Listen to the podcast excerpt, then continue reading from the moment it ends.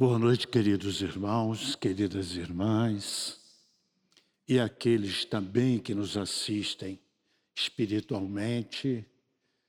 Que a paz do meigo Rabi da Galileia, o amorável Jesus, seja sempre em nossos corações.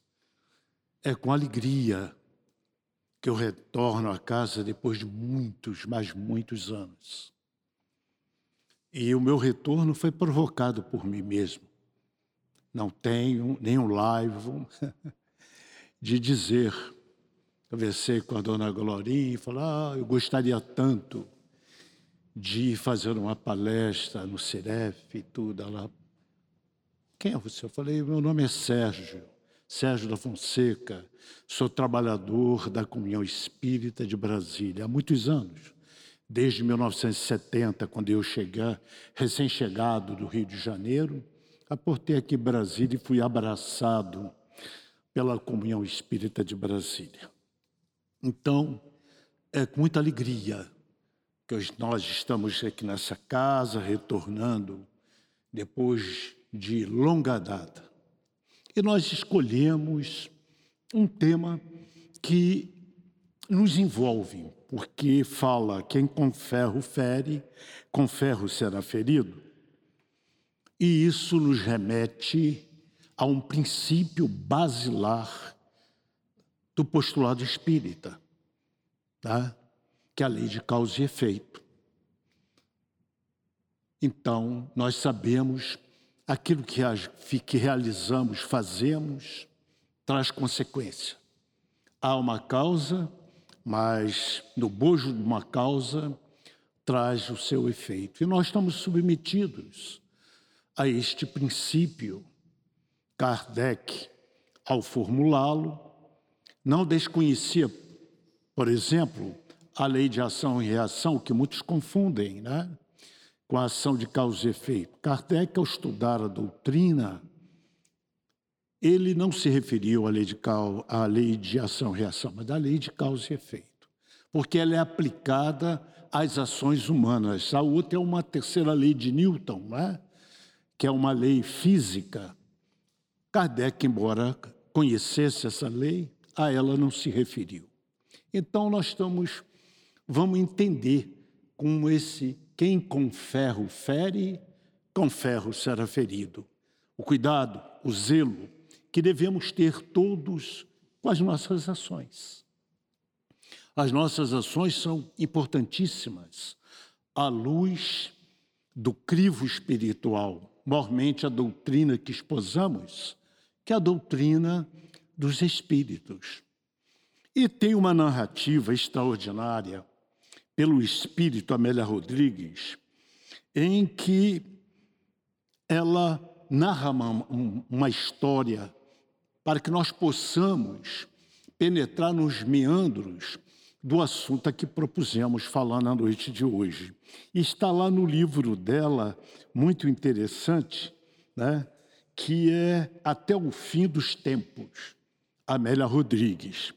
E ela destaca a figura de um de uma figura histórica à época de Jesus que é José Caifás. Quem já não ouviu falar José Caifás? Aquela figura que perseguia de forma tenaz o nosso Mestre Jesus. Ele era conhecido, tinha influência, né? lá no meio em que ele se destacava, porque ele era uma figura bastante conhecida. Bom, ele que conduziu o processo criminal contra o Mestre Jesus. Sabe por quê? Porque Jesus havia se denominado Filho de Deus. Então, havia essa história que Caifás não aceitava. Ele dizia, como eu disse, grande influência à sua época, ainda é, o domínio que se fazia era do Império Romano. O povo hebreu, naturalmente, estava submetido a esse processo terrível. E as Escrituras diziam que haveria um Messias, alguém que os libertaria do cativo, do domínio do Império Romano. Então, eles aguardavam ansiosamente este momento. Mormente, o povo hebreu, que era monoteísta, numa época em que se cultuavam os vários deuses, né? politeísta, que era lá na antiga Roma, antiga Grécia, que eram os mesmos deuses com nomes diferentes. Pois bem, nós estamos nessa época. Então, relata o espírito Amélia Rodrigues que Jesus conversava com aquele povo simples, humildes, né? e ele entra em Jerusalém e é aclamado. A figura do mestre é aclamado na sua entrada de Jerusalém.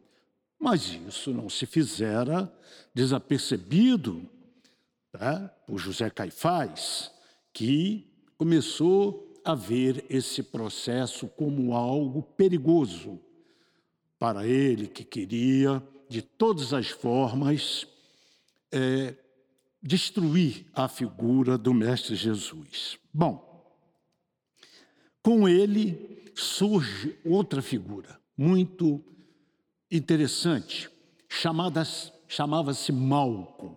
Era um jovem cheio de esperanças, com vontades uh, de grandiosidade, ele queria se destacar, conhecer as grandes autoridades lá do Império Romano. Então, ele se afeiçoara a, a Caifás. Então, ele agia também nessa forma, na surdina, tá? nesse processo. Então, dá-se um evento extraordinário. Após a ceia, o Mestre Jesus, já pressentindo a, o acontecimento que o levaria à crucificação, ele se retira para o jardim de Getsemane. E lá ele estava rezando, quando de repente surge uma comitiva, e essa comitiva é, faz com que o mestre se identifique, ele vê quem é, o, quem é Jesus. Jesus, já sabendo das intenções daquelas pessoas que ali chegavam, já se colocou de prontidão, já imaginando o que viria de lá. Quem comandava essa comitiva? Judas e justamente esse jovem Malcolm, né? que acompanha uh, a Judas. E eles insistem na identificação de Jesus. Afinal, quem é Jesus? Sou eu, Jesus. Se coloca à frente, isso. Nesse momento surge uma algazarra, um vozerio. E isso não se fizera desapercebido de Pedro, que estava lá num cômodo quando ouviu aquele barulho todo e vai para fora e se depara com essa cena. Né? O que ele faz? Ele pega uma espada e decepa a orelha de Malco. Simplesmente, tchum, corta a orelha do Malco. Olha que coisa. E Jesus imediatamente interfere no processo e diz a Pedro: embainha a tua espada, porque que pela espada fere, por ela será ferido. E naquele momento o mestre, com ato de amor, de bondade, estanca a hemorragia que se fazia abundante na orelha do, do jovem Malco. Bom, sem perturbar-se, Jesus faz, pratica, faz esse, esse processo, mas adverte a Pedro, né, nesse instante, falando para ele embainhar a espada. Conhecemos o final dessa história. Quem não se lembra é, da condenação, da prisão, toda essa história, toda essa narrativa né, da condenação de Jesus, crucificação, e o glorioso momento de demonstração quando ele sobe às alturas e depois se manifesta em espírito aos apóstolos, enfim, mostrando, concretizando, materializando a questão né, do, da sua figura, mostrando que a morte não existia, que era a imortalidade que ele viera trazer. Bom, fato é que anos transcorreram.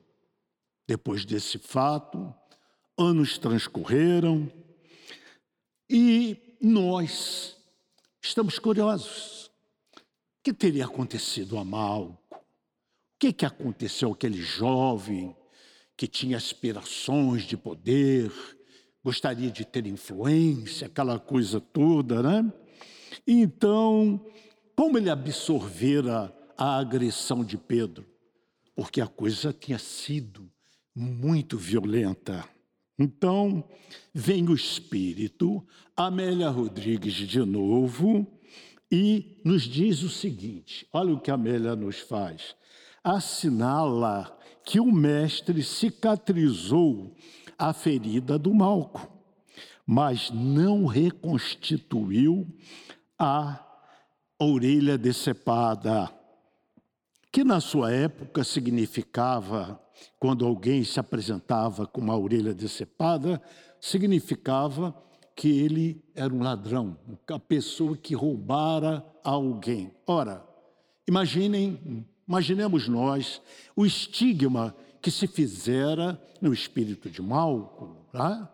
porque ele ficou com essa mácula, essa mancha, por causa do que tinha acontecido estigmatizado, portanto, como nós ficaríamos nesse processo. Eis que Malco foge da Palestina. A história continua. Ele foge da Palestina, indo residir em Roma. Mas ele não se esquecera da afronta recebida, das coisas do passado e nem a sua alma adormecer em relação aos seus desejos materiais, porque ele queria poder, ele queria ser uma pessoa né, reconhecida. Então, aquela amargura não desaparecera do seu coração incipiente, daquele coração ainda adormecido para as coisas espirituais. Pois bem, e Malco se torna um miliciano romano, perseguidor agora dos cristãos na época. E numa dessas incursões, quem ele vê? Preso já preparado para ser crucificado, ele vê a figura de Pedro. Olha que coisa! E ele não esquece e vai de encontro ao Pedro e lembra o apóstolo as, as agressões perpetradas em, em, relação à sua pessoa, mostra-se revoltado, tá? evidentemente. E diante daquele quadro, Pedro, o agressor de Malco, como sabemos, recorda-se daquele dia, malfadado, aquele dia que acontecera né, lá no jardim de Getsemane. Então, ele, num arroubo, lembrando as palavras do mestre, ele se ajoelha diante da figura do Malco e lhe pede perdão. Ora, imaginem, imaginemos nós, que cena é essa inusitada? Pedro ajoelhado diante de Malco. Essa cena não passara desapercebida dos milicianos romanos. Vejam, olha que cena inusitada, a perplexidade que se criara diante daquela, daquele acontecimento. Então, os legionários pegaram Malco, veja, a gente acha, é, é, é de uma perplexidade, é de uma coisa tão extraordinária que nós vamos entender. O que eles dizem, o miliciano? Ora, se esse homem é quem vamos crucificar, é pessoa importante entre os seguidores do carpinteiro, ajoelha-se aos teus pés certamente és muito mais importante do que ele. Vamos então te crucificar também. Olha que coisa. Essa é uma cena inesperada. Malco, imaginamos nós, bate-se desesperado, negando tudo, gritando a sua inocência, como faríamos todos nós. Mas os milicianos não se sensibilizaram diante do processo de Malco, da sua gritaria, da sua revolta, da sua raiva. O que se dá é que uma nova cruz é levantada. E o final dessa narrativa é que Pedro, juntamente com Malco, são crucificados.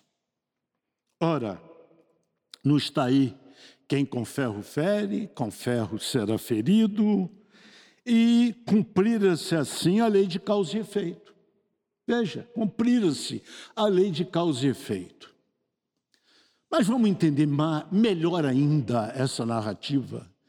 Nós, como convidamos aos irmãos e às irmãs, vamos penetrar no meandro dessa história. Aí tem uma espada, porque Jesus fala embainha, Pedro, a tua espada.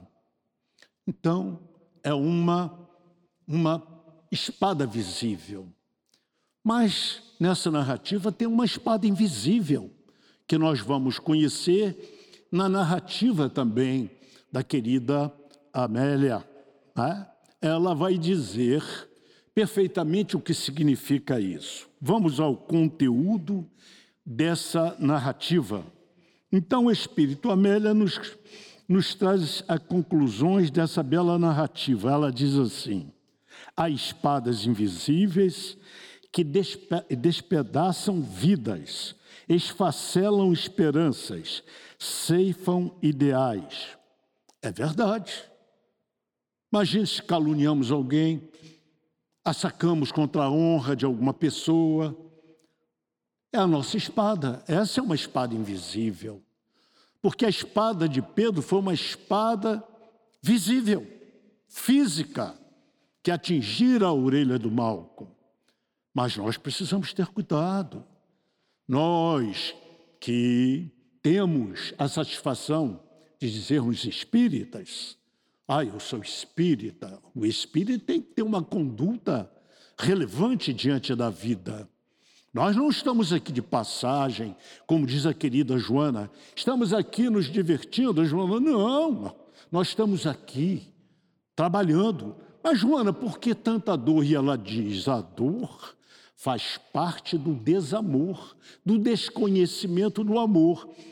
E é uma realidade, por mais paradoxal que seja, nós acreditamos que o sofrimento é um castigo, porque alhures em priscas eras o que se falava.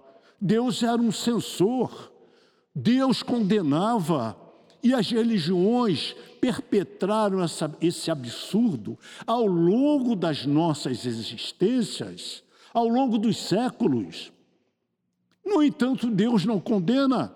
Deus não absolve. Isso é absurdo quando nós penetramos e começamos a entender, porque quando a nossa consciência se amplia, nós começamos a entender o quanto é esse esse Jesus não explicar ao seu Pai de uma forma amorosa. Porque a mensagem de Jesus é inequívoca. Ela diz respeito ao amor. Qual é o princípio? Qual é a maior lei? E todos nós já sabemos de cor. A maior lei é aquela que determina: ame a Deus sobre todas as coisas e ame ao próximo como a ti mesmo. Ora, nós estamos impregnados de um processo amoroso. Quanto, quando reagimos de forma destemperada, deixando que o atavismo, a animalidade que ainda dormita na nossa intimidade grite mais alto, nós nos afastamos das luzes do eterno bem, da divindade, do processo amoroso. De quem a culpa? Deus? Não! Toda relação é relação humana e toda dívida é em relação ao outro.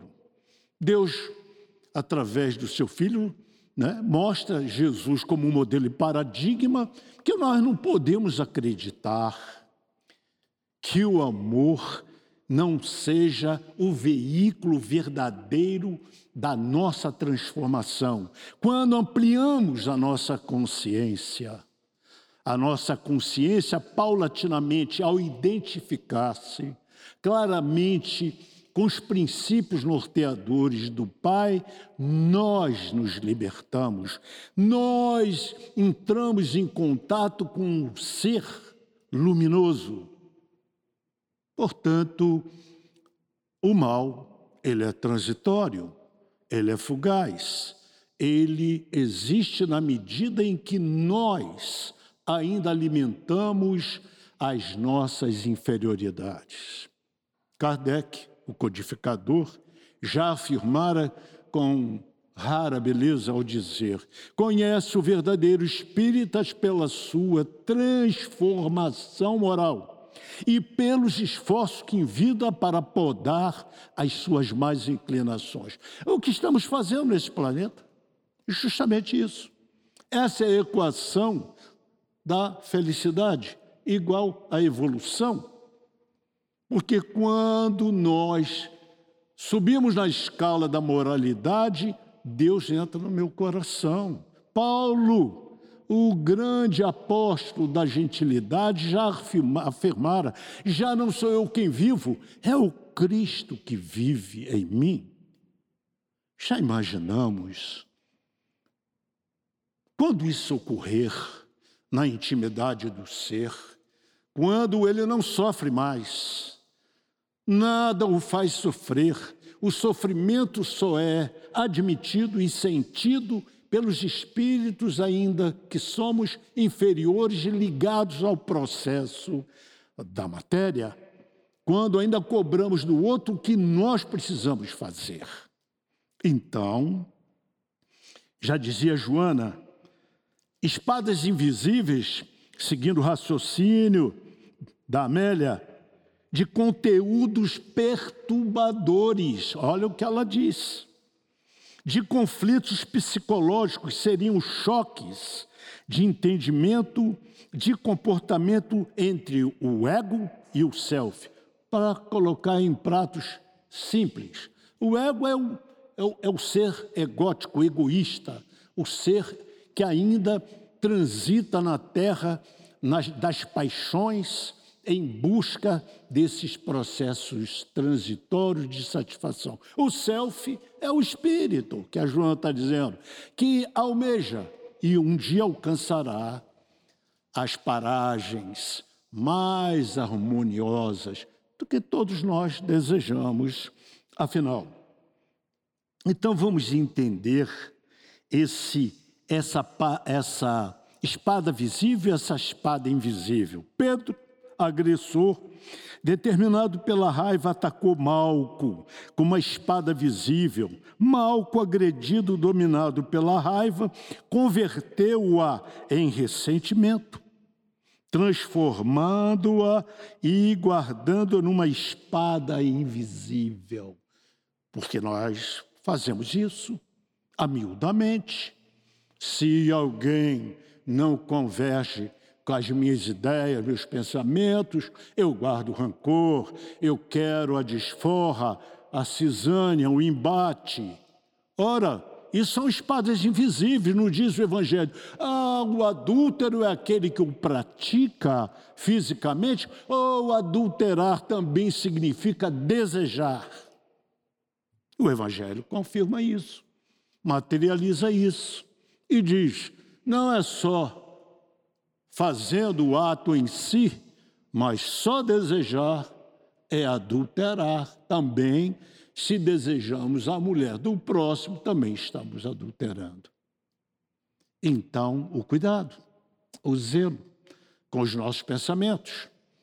Porque, invariavelmente, nós rechaçamos, reagimos de forma é, desproporcional, em desalinho, em relação ao meu semelhante. Então, precisamos ter cuidado. Então, são muitos, diz a espiritualidade, que manejam, utilizam a espada invisível da calúnia, da raiva, do ressentimento, da maledicência, da intriga.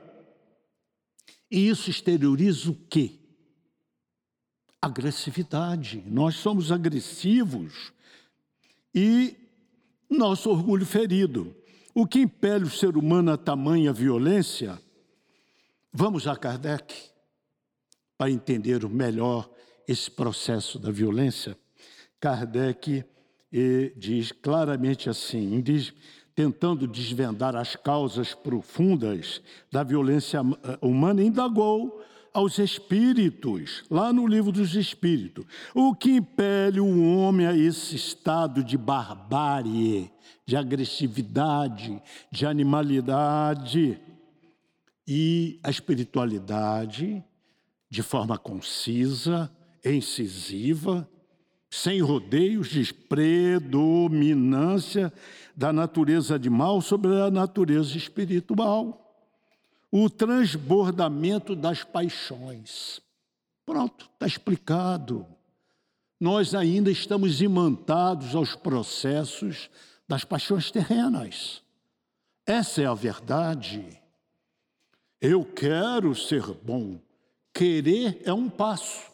É, é apenas um passo. Mas precisamos concretizar, porque não basta conhecermos as obras da codificação. Está lá, estudei o livro uh, dos Espíritos, o Evangelho, o livro dos Médios, Gênesis, Céu e Inferno. Pronto, já sou doutor em Espiritismo. Não é nada. Não, nós não somos nada. Nós levaremos muitas e muitas existências até que esse conteúdo transformador seja realmente uma conduta nossa, integrada ao espírito que reencarna, que vai acumulando o seu patrimônio espiritual. Isso demanda tempo. Não sejamos pretensiosos, né? orgulhosos, acreditando que lemos algumas obras, já somos doutores e autorizados a falar do que nós não conhecemos profundamente. Então, o estado de barbárie, nós só conhecemos aquele que impõe a sua vontade. Então, isso é violência. Então, o que Pedro faz, o Jesus faz em relação a Pedro? Embainha a tua espada. Então, o que, o que nós entendemos assim? Quando Jesus fala para Pedro, embainha a tua espada, ele está dizendo para Pedro, ô imaturo, você é imaturo, como é que você reage de forma desproporcional, violenta, né? Isso caracteriza um homem que está muito mais próximo da sua ignorância, do seu primitivismo. Porque lá na origem, o que que diz o livro dos Espíritos? O espírito foi criado simples e ignorante. O que significa isso? Sem saber. Ainda não sabia nada e precisava aprender. Mas quando você, quando nós agimos de forma desproporcional e agressiva, nós estamos mostrando muito mais o nosso início do que esse espírito que queremos ser transformado, como será o planeta Terra. Todos nós sabemos disso. O planeta Terra está num estágio de transformação, assim como sua humanidade. Nós estamos passando. Quando se fala mundo de prospiações a caminho de regeneração, está dizendo com toda clareza que nós saímos de um ciclo em que se esgota aos poucos e nós já estamos com o pé no terceiro milênio, vivenciando a era de regeneração. Não, com toda certeza é assim que está acontecendo. Então, nós precisamos estancar esses processos atávicos, volto a repetir, animais que ainda permanecem, porque nós acreditamos que ainda não, não temos mais, se nós compararmos o processo das civilizações, nós olhamos lá no início um homem cabeludo, aquele homem que vivia nas cavernas por instinto e por preservação só comia, bebia e dormia. Só com o processo é? das civilizações, a evolução, esse homem abre a sua consciência e começa a se preocupar com o outro. Diz assim, epa, mas é só eu, tem o outro. Então eles se agrupam, começam a se agrupar, viver em sociedade. Mas nós ainda não estancamos esse processo, infelizmente, esse processo grosseiro que ainda está em nós. A ordem é emblemática. Quando o mestre fala, embainha a tua espada, ele está fazendo alusão ao quê? A lei de causa e efeito. Ele diz, não faça, porque isso retornará a você voltará à origem, às causas que deram decepor a orelha do mal, o Pedro. Isso tem uma causa. Eu, os efeitos se fizeram e, naturalmente, há retorno. Por quê? Por que será que Jesus diz assim? Reconciliar com vosso adversário enquanto estás a caminho dele, para que ele o juiz não entrega ao oficial de justiça, esse não te entregue e te leve para a cadeia, de lá não sairás, até que pague o último ceitil. Essa é a palavra que o Evangelho fala.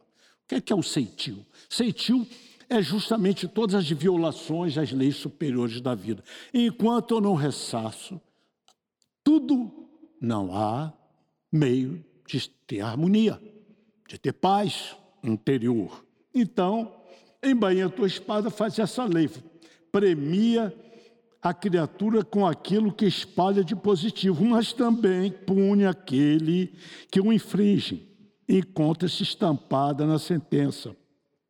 Porque todos que lançarem mão da espada, pela espada morrerão.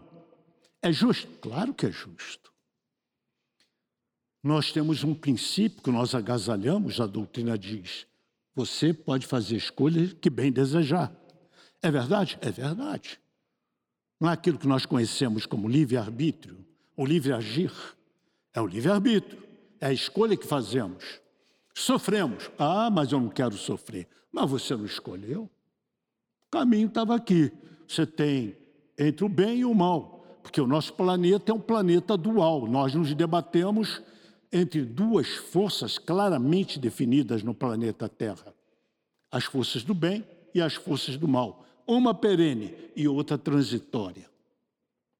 Então, nós nos debatemos e ninguém nos força a fazer absolutamente nada. Não vamos acreditar que fomos forçados a fazer isso ou aquilo. Nós não somos. Nós elegemos as coisas que queremos fazer. Então, Jesus não só preceituou, mas exemplificou a não resistência ao mal. Nessa passagem, como diante de Pilatos, em todo o seu calvário, rogou ao Pai pela humanidade. O Divino Mestre soube resistir ao mal, vejam bem, e fez da sua conduta um exemplo a ser seguido. Não lhe escapara a visão espiritual. Evidentemente, não escapara a visão espiritual do apóstolo Pedro, carente de despertamento. Não tinha despertado, não é? Ele reagira de uma forma infantil, como nós reagimos diante da vida. Diante dos obstáculos, choramos, reclamamos, e quando pegamos o problema, o problema e jogamos no ombro do outro, nós jogamos, nós falamos que Deus é o culpado. Aí a insanidade é total. Nós não assumimos, fugimos, como diz a querida Joana de Ângeles, através de mecanismos de defesa. Toda vez que nós somos pegos em processo de equívoco, do erro, nós temos justificativas. Nós nos justificamos. Queremos dar o, a, a história, a história nossa para justificar o erro cometido. Então, aquele que censura, desconhece o seu passado e mesmo o seu presente, somos todos iguais e estamos em uma faixa de evolução que acertamos e erramos. Como censurar? Nós temos uma mania terrível, absoluta, de julgar e censurar as pessoas.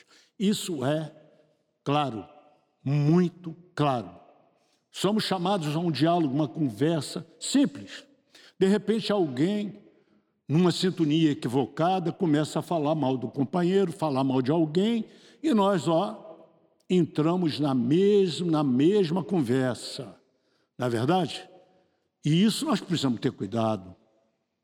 Nós estamos, às vezes, pendendo considerações a respeito de pessoas que nem conhecemos, mas para ser agradável ao colega, ao amigo, a alguém que nós gostamos, nós assumimos aquela postura e somamos a uma censura muito errada, equivocada, desarrazoada, portanto.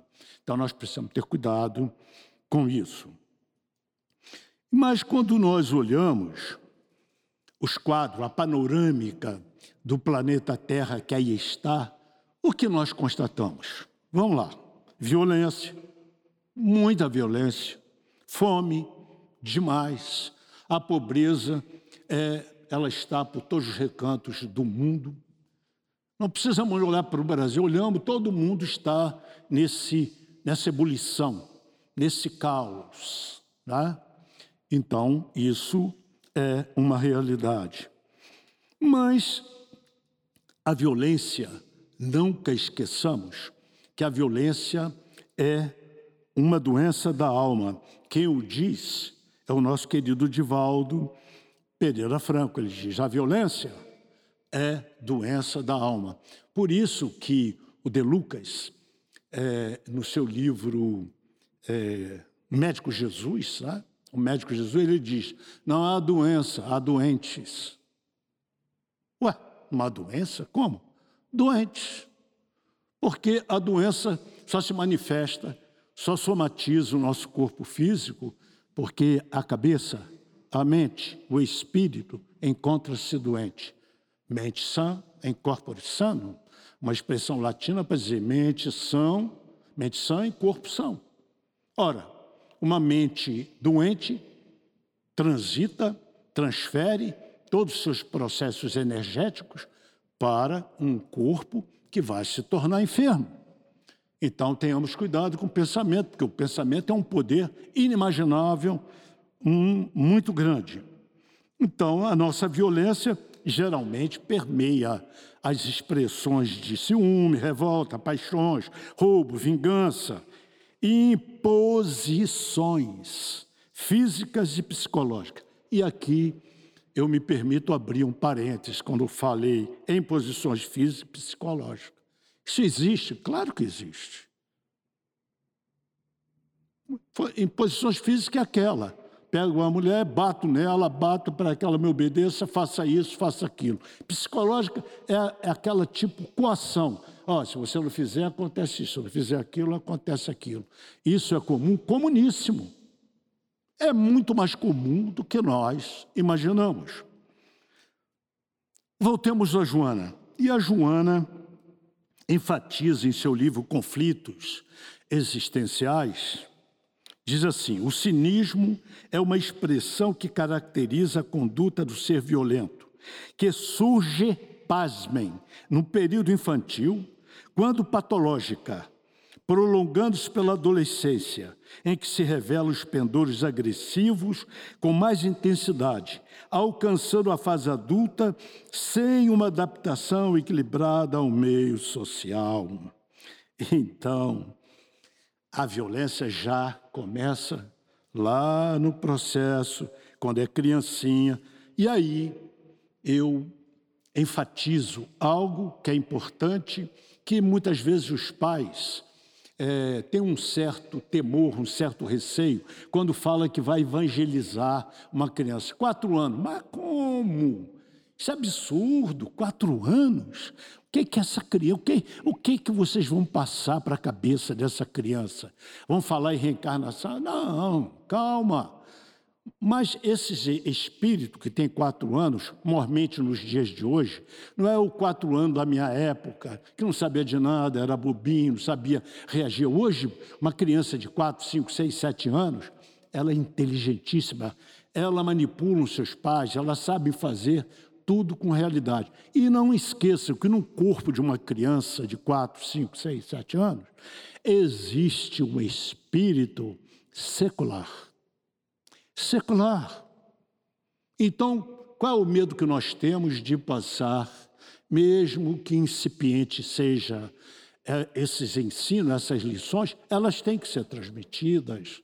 Porque eu já ouvi pais dizer, que eu também já evangelizei, dizer, não, aí ele, ele não sabe escolher, não sabe como é que é isso. Eu falei, olha, o pai tem obrigação, não importa, é espírita, transmite espiritismo. É católico, ensina o catecismo. Vai, o protestante é isso, esse é aquilo. Ensina, o pai tem a obrigação de ensinar a sua religião. Lá na frente, eles decidem, com toda certeza. Eles vão saber guiar-se. Porque o espírito, ele já tem os seus pendores, as suas inclinações. E nós precisamos podar, podar. Tá?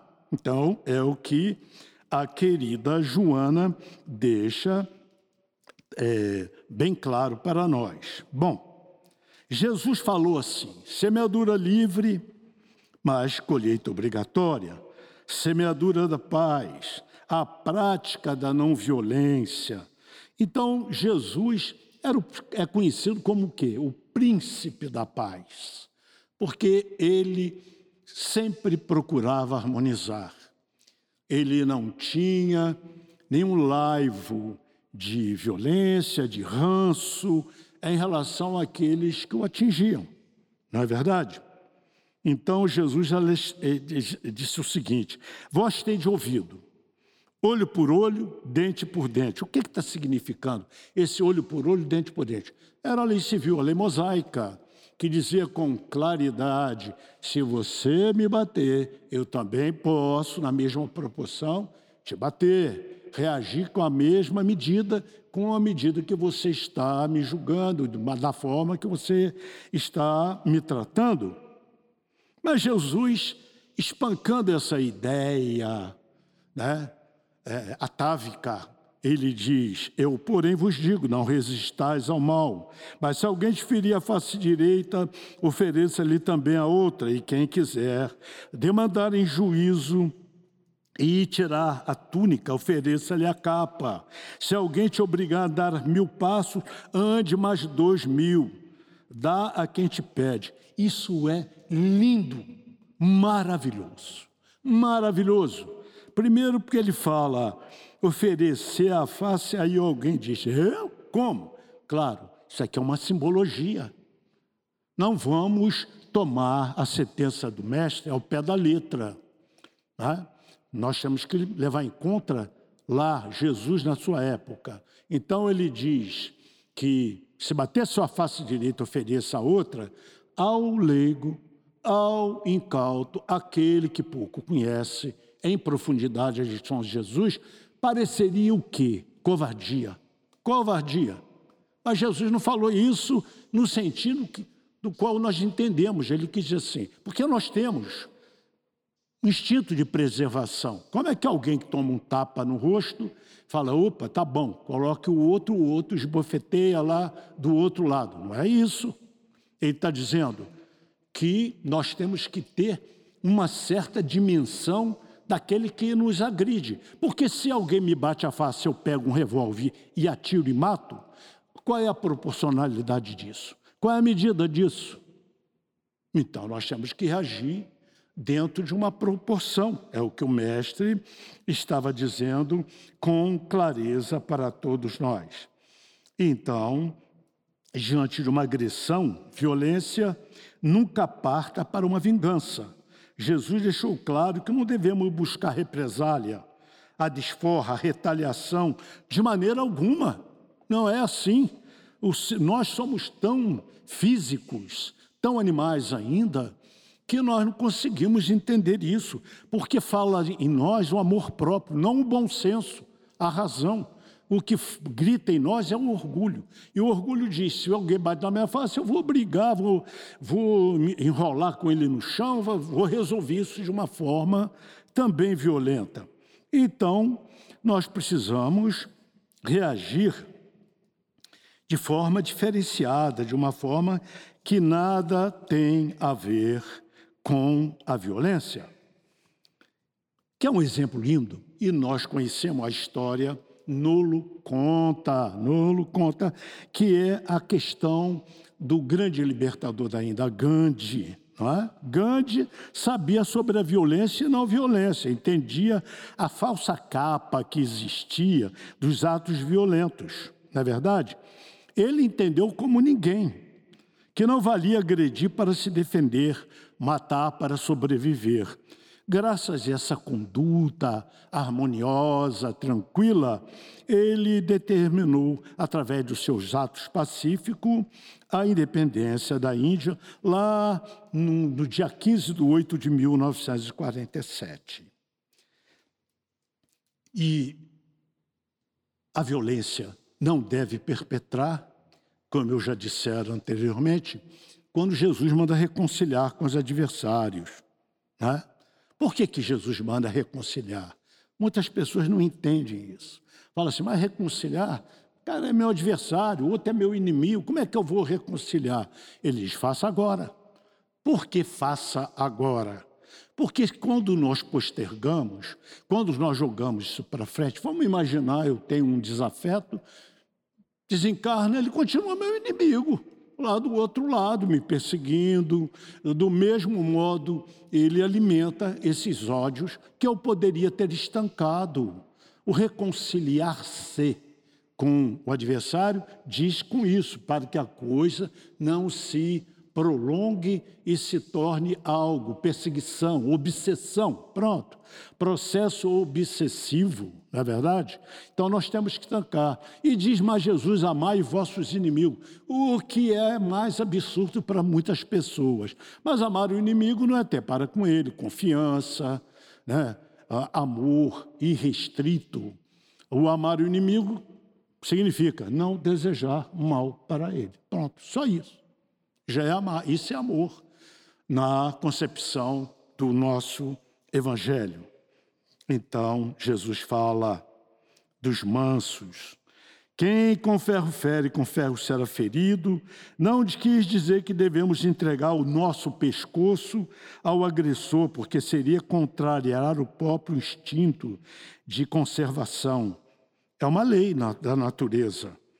Dar a outra face significa que não devemos reagir da mesma forma, dando aso às energias é, inferiores, atávicas, enraizadas na nossa psique. Então, tem um episódio que é lapidar para que nós entendamos, contado no Evangelho do apóstolo João, um exemplo de violência. Veja o que aconteceu. Jesus, interrogado pelo sacerdote Anás, sobre sua doutrina, respondeu. Vamos prestar bem atenção para saber a sabedoria que conduzia as ações do Mestre Jesus. Anás, sobre a sua doutrina, falei, olha o que Jesus diz, falei abertamente ao mundo. Sempre ensinei na sinagoga e no templo, onde se reúnem todos os judeus. Nada falei às escondidas. Por que me interrogas? Pergunta aos que ouviram o que lhes ensinei. Veja bem, um dos guardas que ali estava deu uma bofetada em Jesus. Deu uma bofetada em Jesus que não reagiu à violência, mas ao contrário, disse ao agressor com serenidade: Se falei mal, testemunha sobre o mal. Olha que coisa interessante, no momento, normalmente nos tempos de hoje, né? Se falei mal, testemunha sobre o mal. Se falei bem, por que me bates? Por que me bates? Eu não fiz nada. Absolutamente nada. Então, para encerrarmos, somos totalmente responsável por todos os atos que praticamos por livre vontade. Como lidar com tanta violência? A violência um dia terá fim? A doutrina espírita não combina com armas, com toda certeza. Pena de morte, violência e discurso de ódio. Isso a doutrina não abraça. Já não disseram, mestre, bem-aventurados mansos pacíficos, porque eles possuirão a terra. Celebremos a doutrina consoladora que nos abre as portas estreitas das lições morredoras de Jesus, que nos convida a trilhar os caminhos ásperos da libertação espiritual. Muita paz, sigam nessa paz de Jesus e deixo aqui espelhado todo toda a minha satisfação e carinho por estar com vocês nesta noite. Muito obrigado pela paciência e pela, pela tolerância com que me ouviram.